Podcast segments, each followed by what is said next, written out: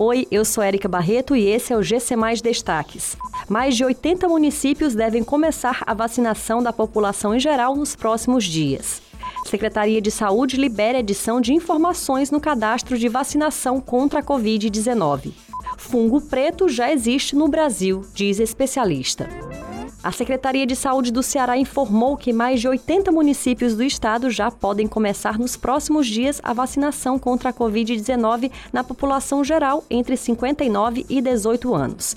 Em Fortaleza, essa etapa começa neste domingo. Mais de 7 mil pessoas a partir de 59 anos estão agendadas para serem vacinadas. A secretária de Saúde do município, Ana Estela Leite, reforçou a importância do cadastro para receber a imunização.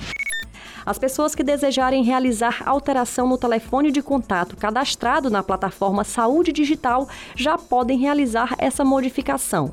A Secretaria de Saúde do Estado do Ceará informou que houve nova atualização na plataforma com a possibilidade de mudança no número de contato e a inserção de novos dados no registro. A ação é importante pois direciona a campanha de forma mais efetiva.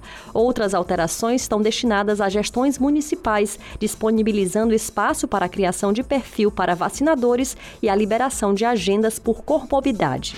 Um homem de 71 anos com Covid-19 e suspeita de ser portador de mucormicose, doença conhecida como fungo preto, morreu na tarde da última quarta-feira em Campo Grande, no Mato Grosso do Sul. Ele já estava hospitalizado com coronavírus quando surgiram sintomas do fungo preto. Outros casos já foram relatados em Santa Catarina, no Amazonas e em São Paulo. De acordo com especialistas, a doença já existe no Brasil. Ela é causada por um fungo encontrado em substratos orgânicos em decomposição. A doença adquirida quando os esporos produzidos pelo bolor são inalados ou quando entram no corpo por corte ou laceração da pele.